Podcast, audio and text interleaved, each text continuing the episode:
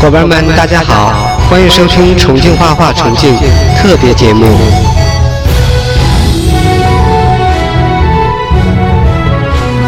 好个重庆城，晒日云锦里。大家好，今天是四月一日，愚人节，也称万愚节、幽默节，是从十九世纪开始在西方兴起流行的民间节日，并未被任何国家认定为法定节日。在这一天，人们以各种方式互相欺骗和捉弄，往往在玩笑的最后才揭穿并宣告捉弄对象为愚人。玩笑的性质极少包含恶意性质，但个别玩笑由于开得过大而引起人们的恐慌，产生较大规模反响及衍生成为传媒谣言和都市传说。所以，对于人们来说，一般会加以避免，如灾难之类的玩笑。需要注意的是，愚人节这天玩笑只能开到中午十二点之前。这是约定俗成的严格规定，过了终点还开玩笑的人会被立刻碰钉子，自找没趣儿，称为大傻瓜。对于它的起源，众说纷纭。一种说法认为这一习俗自印度的权力节，该节规定每年三月三十一日节日这天，情侣之间互相愚弄欺骗来娱乐。较普遍的说法是起源于法国。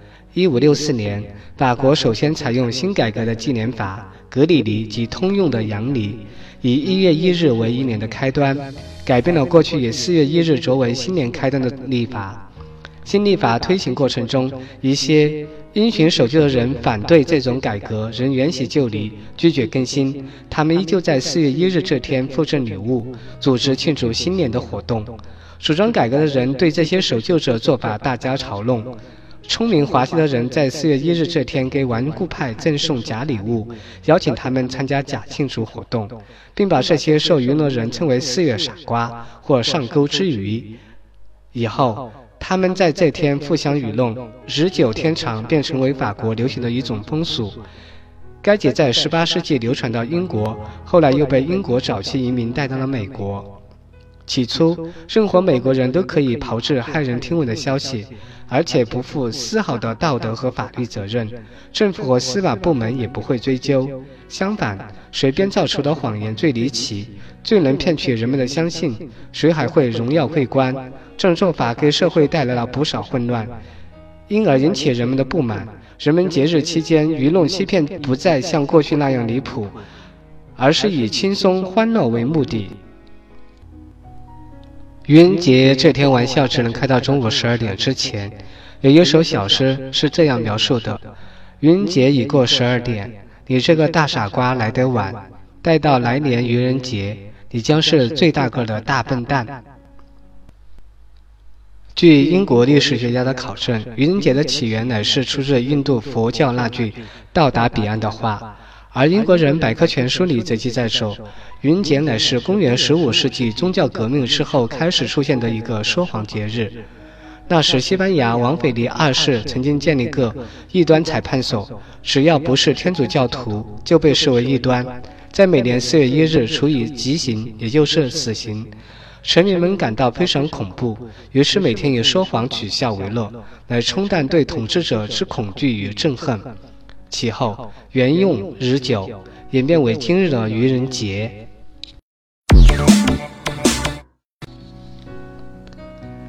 另一传说则是，相距人类始祖亚当之后约一千六百五十年间，上帝以洪水来毁灭世界，但竟留下了亚当的第三个儿子惠德的后代诺亚。他以一条人造的大船保全了全家大小的生命。洪水烧退之后。诺亚便放出一只白鸽，想探求一块洪水消退之后的陆地。因为这一天正好是四月一日，所以后人认为，在这一天去做一种毫无意义的事，就好像是一只白鸽做了白工一样，行为愚蠢，为愚人节之起源。据古罗马残疾记载，罗马在每年四月初举行漫江会。某年的漫江会上，主宰之神雪莉斯之女。百洛塞平娜在吉罗园采摘水仙花时，遇见冥府王普拉多，两人一见钟情，互相示爱。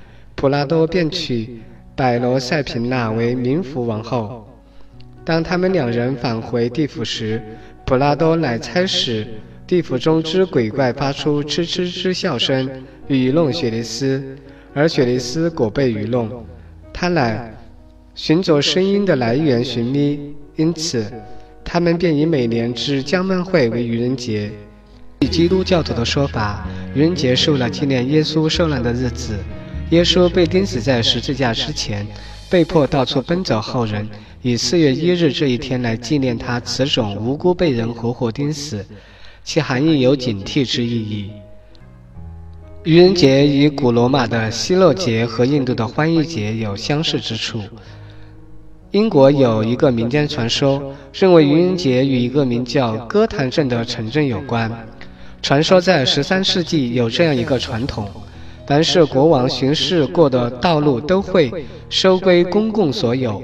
哥谭镇的民众不愿失去他们的主干道，于是散布谣言，希望能够阻止国王的巡视。国王。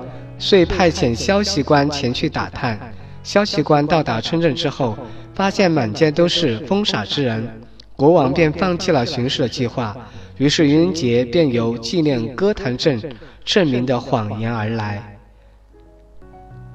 小丑说则是这样的：波士顿大学美国幽默学名誉教授约瑟夫·波斯金对愚人节的历史起源提出了自己的见解。他认为愚人节起源于开玩笑。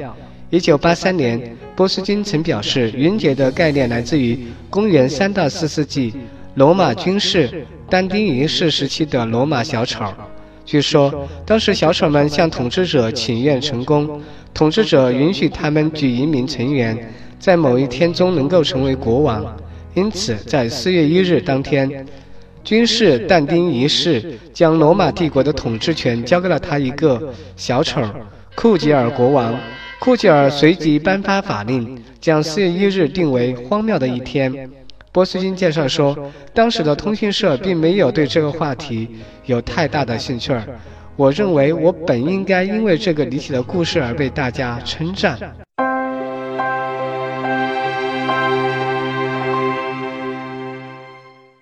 另一传说则来自于希腊的神话，农业女神德莫忒尔。在希腊是个妇孺皆知的神奇，它具有无边的法力，可以使土地肥沃、五谷丰登，也可以令田园荒芜、万物凋零。在希腊众神中，她也是最受尊崇的女神之一。万神之王宙斯是她的弟弟，也是她的丈夫。仅仅这个身份，就足以使众神在她的脚下俯首帖耳了。但是，这位权势无比的女神的生活并非十分完美。宙斯凭借着神王的地位，到处拈花惹草，闹出了许多风流韵事，给德莫特尔带了无尽的烦恼。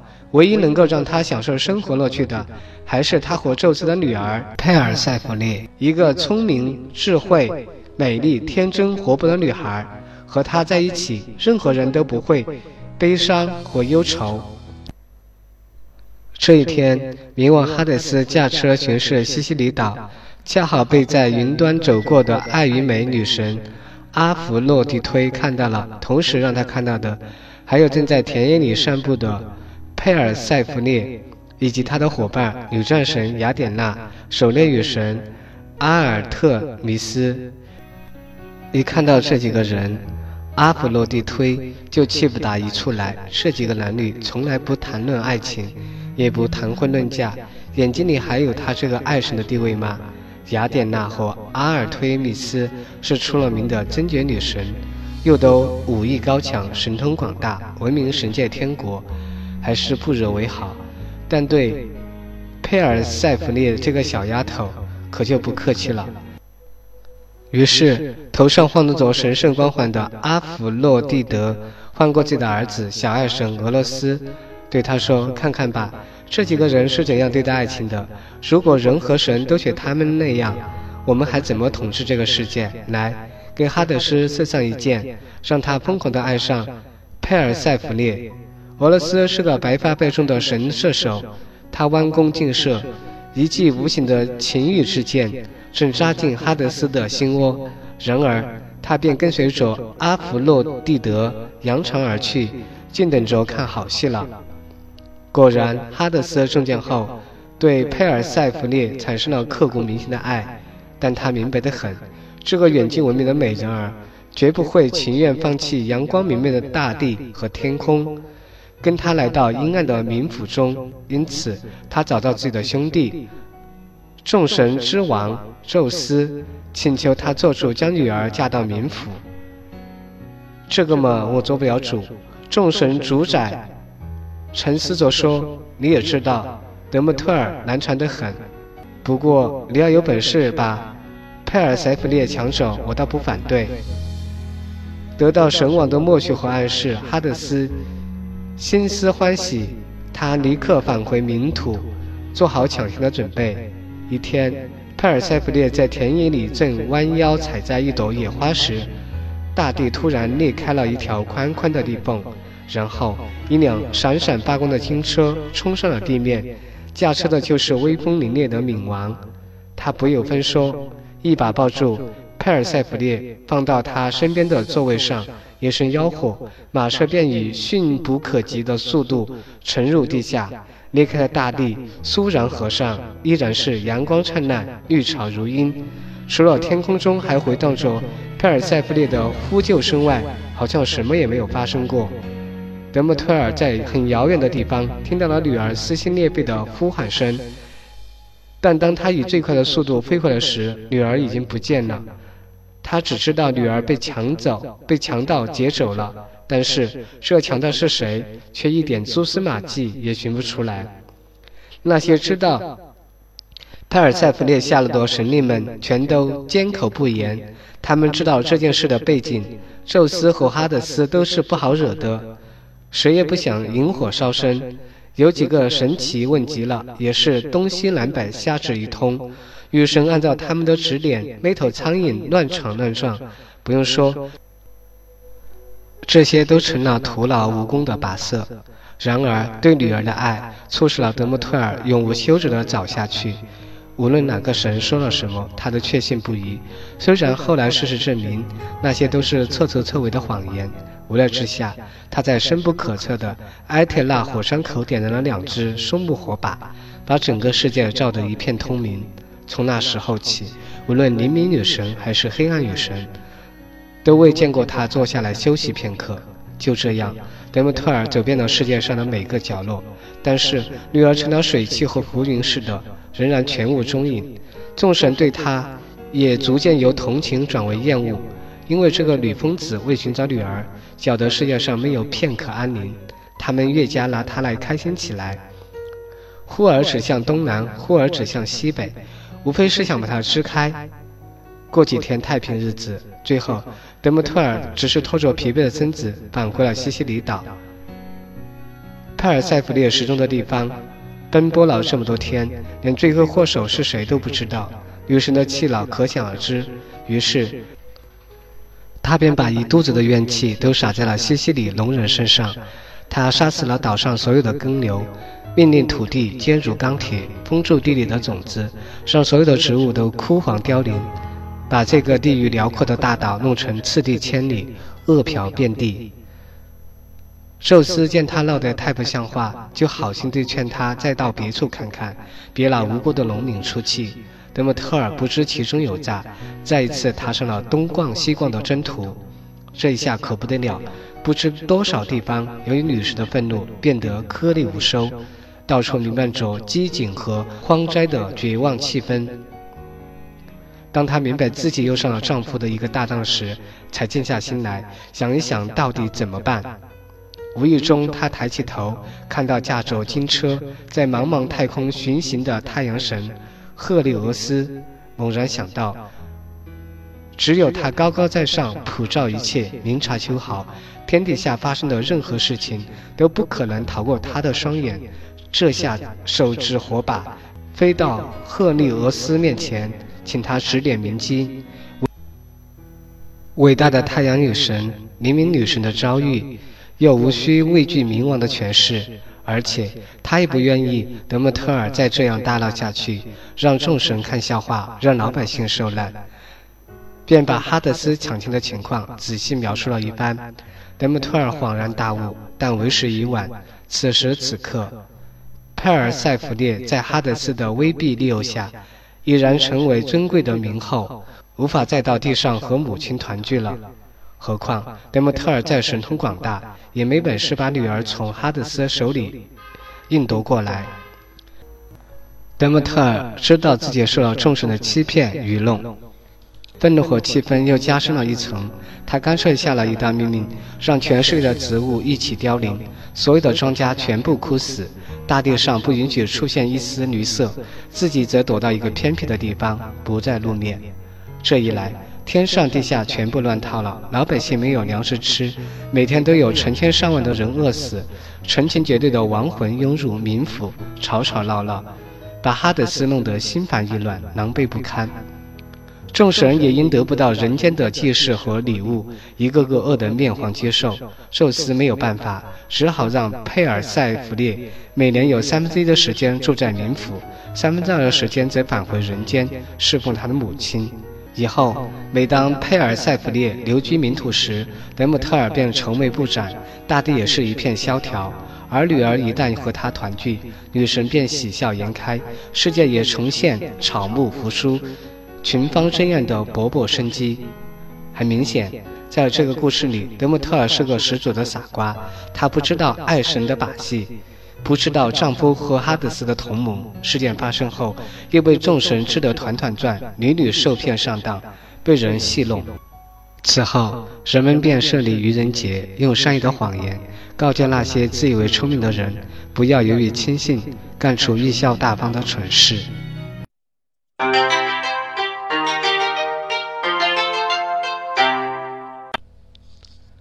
下面我们来看看一些著名的愚人事件：英国女王冒充亲叔叔。一九九一年四月一日，英国《独立报》报道。有一位六十五岁的威尔士农夫，是英女王伊丽莎白二世的祖父乔治五世的私生子。换句话说，他拥有继承英国王权的权利。这一报道以“女王的王位受到威胁”为题，将这位农夫的身世形容得有板有眼，还称这位王位的合法继承人已经向当地法院提起诉讼，要求重新夺回本应该属于自己的王位继承权。后来人们才恍然大悟，这个是愚人节玩笑。蒙娜丽莎的皱眉。一九九一年，英国《独立报》报道称，一位艺术小姐在擦拭名画《蒙娜丽莎》时，发现了一个惊人的秘密：在将画上的蒙尘去掉之后，这位以神秘微笑的风靡世界的女子竟然皱着眉头。尼克松复出。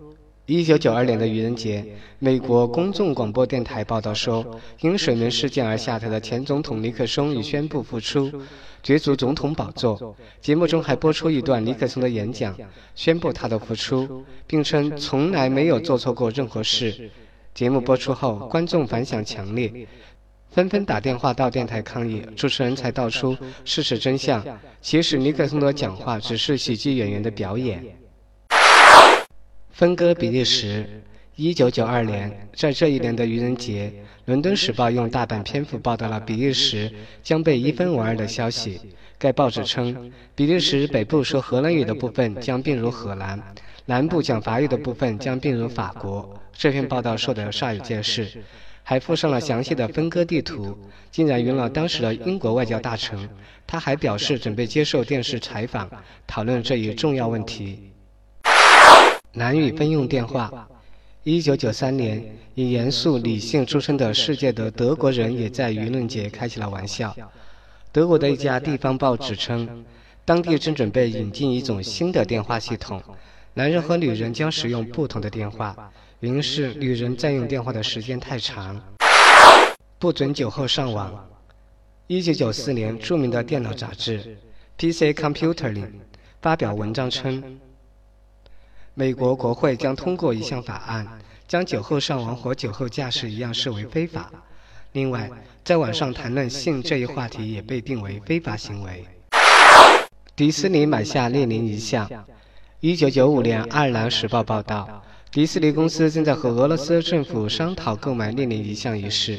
该报道称，迪士尼建议将列宁遗像从莫斯科红场迁至欧洲迪士尼乐园，供游人瞻仰。同时还将出售列宁衬衫。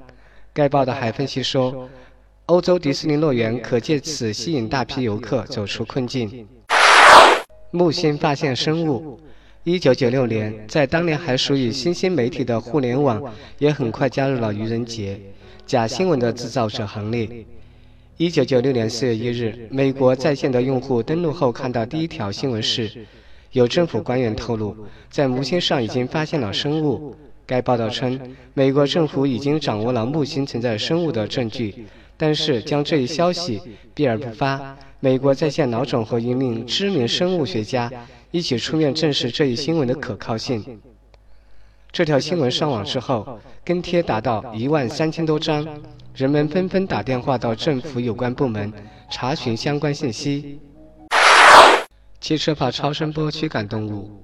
一九九七年，德国宝马汽车公司宣布，该公司研制出一种新型汽车，这种汽车能够发出一种超声波，赶走挡在路上的动物，从而达到减少避免交通事故的目的。建立式时间取代格林尼治时间。一九九八年三月三十日。爱尔兰著名啤酒公司健力士啤酒宣布，该公司已经和格林尼治天文台达成协议，该公司将成为天文台千年活动的赞助商。作为交换条件，从1998年到1999年底，建立式时间将取代格林尼治时间。英国改国歌。1999年，英国广播公司 BBC 第四电台报道，英国的国歌《上帝保佑女王》。将被欧盟的统一国歌代替，并用德文演唱。这首统一国歌采用贝多芬的音乐。BBC 还播出了英国小学生演唱的一个版本，并声称查尔斯王子办公室还打电话到电台，索要这首音乐的录音带和录像带。免费汽车。两千年，美国著名男性杂志向读者介绍一家知名的免费轮的新汽车公司。称这家公司正准备计划向大众推广免费汽车，这些汽车的车身上即将印满广告，免费人的收入来自于这些广告。蓝天不在。二零零一年，英国邮报发布消息，天空正在逐渐变得灰暗，不再像以前那么蓝了。该报道称，这一结论是来自一项长达五年的研究结果。这项研究运用了特殊的数码相机分析天空中的色彩。并得出结论说，天空中的蓝色素从1996年的百分之九点三下降到2001年的百分之六点九。假传限酒令。2002年，泰国曼谷邮报报道，宣传健康生活不遗余力的内政部长普拉查颁布新规定，限令酒客每晚只可在酒吧买两杯酒。顾客要酒时，必须让服务员在手上盖印，凡手上已有两印者，便无法继续买酒了。同时，政府也考虑发行可记录市民买酒次数的新智能身份证。酒吧售酒时，需将顾客身份证过机登记，并在仪器上检查顾客是否超过限额。布什宣布威斯塔非法。2007年，美国总统布什已签署一项法令，称微软新操作系统 Vista 过于复杂，给国家安全带来威胁，因此裁定其为非法。一名忧虑重重的美国参议员表示，：“Vista 的颜色和启动声音发生了巨大的变化，实在过于复杂。比尔·盖茨不幸成愚人。二零零二年四月一日，加拿大魁北克省蒙特利尔市一家法语电台的两位喜剧播音员决定愚人节要找一个更难欺骗的家伙来开心一下，于是他们打电话给微软公司总部，声称是加拿大总理办公室工作人员。要让盖茨接听克雷蒂安总理的电话。令人惊讶的是，盖茨的助手竟然没有核实对方身份，就轻易接通了老板的电话。于是，这两个骗子冒充克雷蒂安与盖茨进行了十分钟的电话交谈，话题天马行空，从经济到 Windows XP，谈得十分投机。最后，克雷蒂安还邀请盖茨有空来加拿大玩，盖茨欣然接受。日本时报拿小泉开涮，也是在2002年愚人节。日本时报开玩笑对象是日本首相小泉纯一郎，该报拿小泉的狮子头发型开涮，在搞笑版报道中称，日本政府将采取一连串温和措施刺激经济，包括把大家受欢迎的迪士尼卡通片《狮子王》列为重要文化资产。小泉首相一头乱发状似失猎毛。香港愚人节的 SARS 恐慌。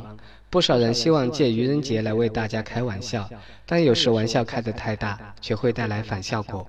二零一三年，SARS 在香港蔓延期间，香港一名中学生利用《明报新闻》的网页格式改装，在自己制作网站里发出一则假新闻。只因为 SARS 在香港蔓延，所以香港需要宣布成为预期，海陆空交通要道及时封闭。此外，有关报道一指，当时的香港行政长官董建华为了不能好好处理疫情，而向中央请辞。而这一则愚人节笑话在新闻本来只经过 ICQ 给其他自己的同学，但有的同学信以为真，把链接再散布给其他人，并迅速在网络传播，并引起公众恐慌，纷纷涌向超级市场抢购食物。港府于是立即召开记者招待会辟谣，并拘捕有关的学生。并控以在明知 SARS 是疫情的情况下发布有关的虚假消息罪名。据悉，当日《明报》总编辑张建波曾经致电向赵瑶男童警告。张国荣自杀，愚人节最令人痛心的玩笑。二零三年四月一日愚人节，著名香港歌影艺人张国荣在香港文华东方酒店跳楼自杀。这一则死讯因在愚人节发生，消息上在网络上广泛流传，但一度被人认为是不可能的恶作剧。直至主要媒体、电视新闻、电台新闻有所报道，才发觉这消息属实。与外国媒体不同，香港媒体不会在愚人节制造假新闻，随即带来演艺圈、乐坛和香港以及各地华人的震撼。不少人士均称此事难以相信。大家一起怀念张国荣哥哥。最著名的玩笑，BBC 意大利面条树大丰收。在遥远的一九五七年，英国的 BBC 电台在四月一日播出了这样一条消息：多亏刚过去的温和的冬天以及有效控制了面包树虫害，瑞士南部一农户家的意大利面条喜获丰收。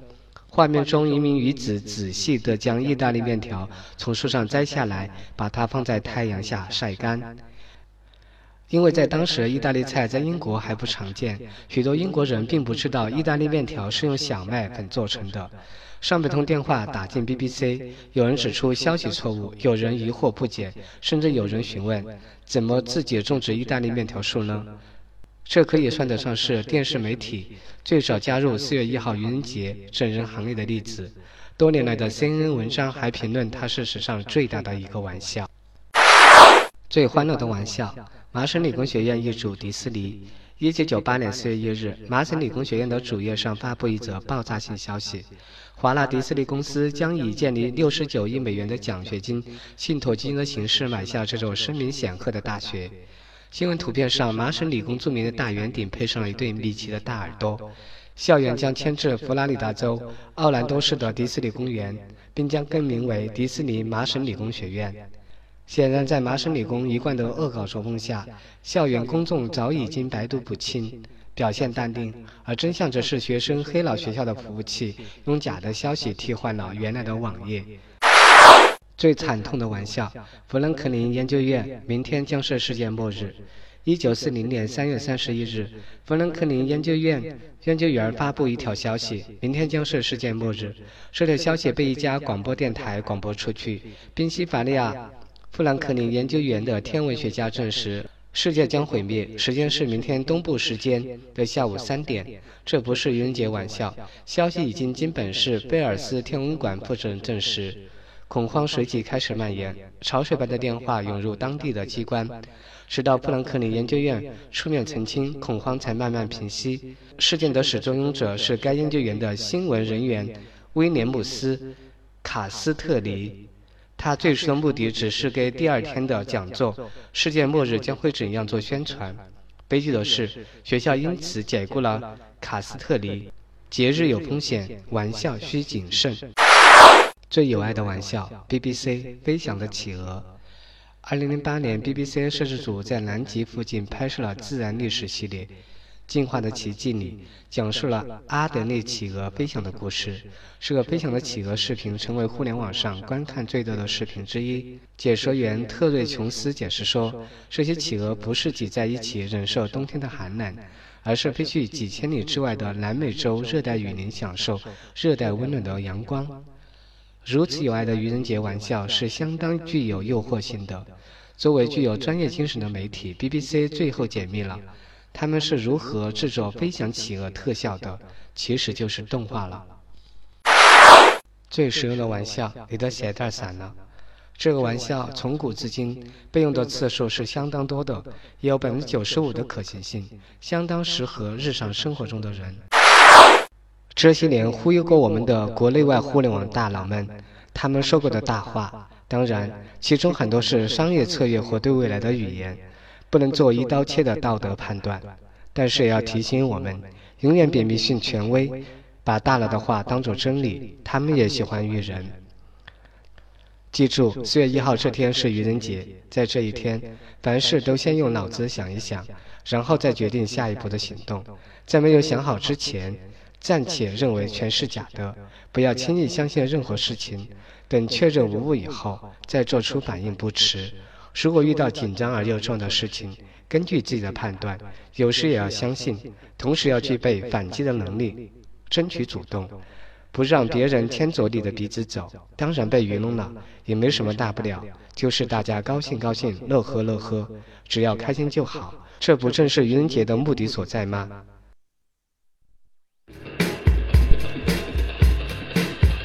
我们这期节目就结束了，感谢你的收听，谢谢，再见，祝你快乐。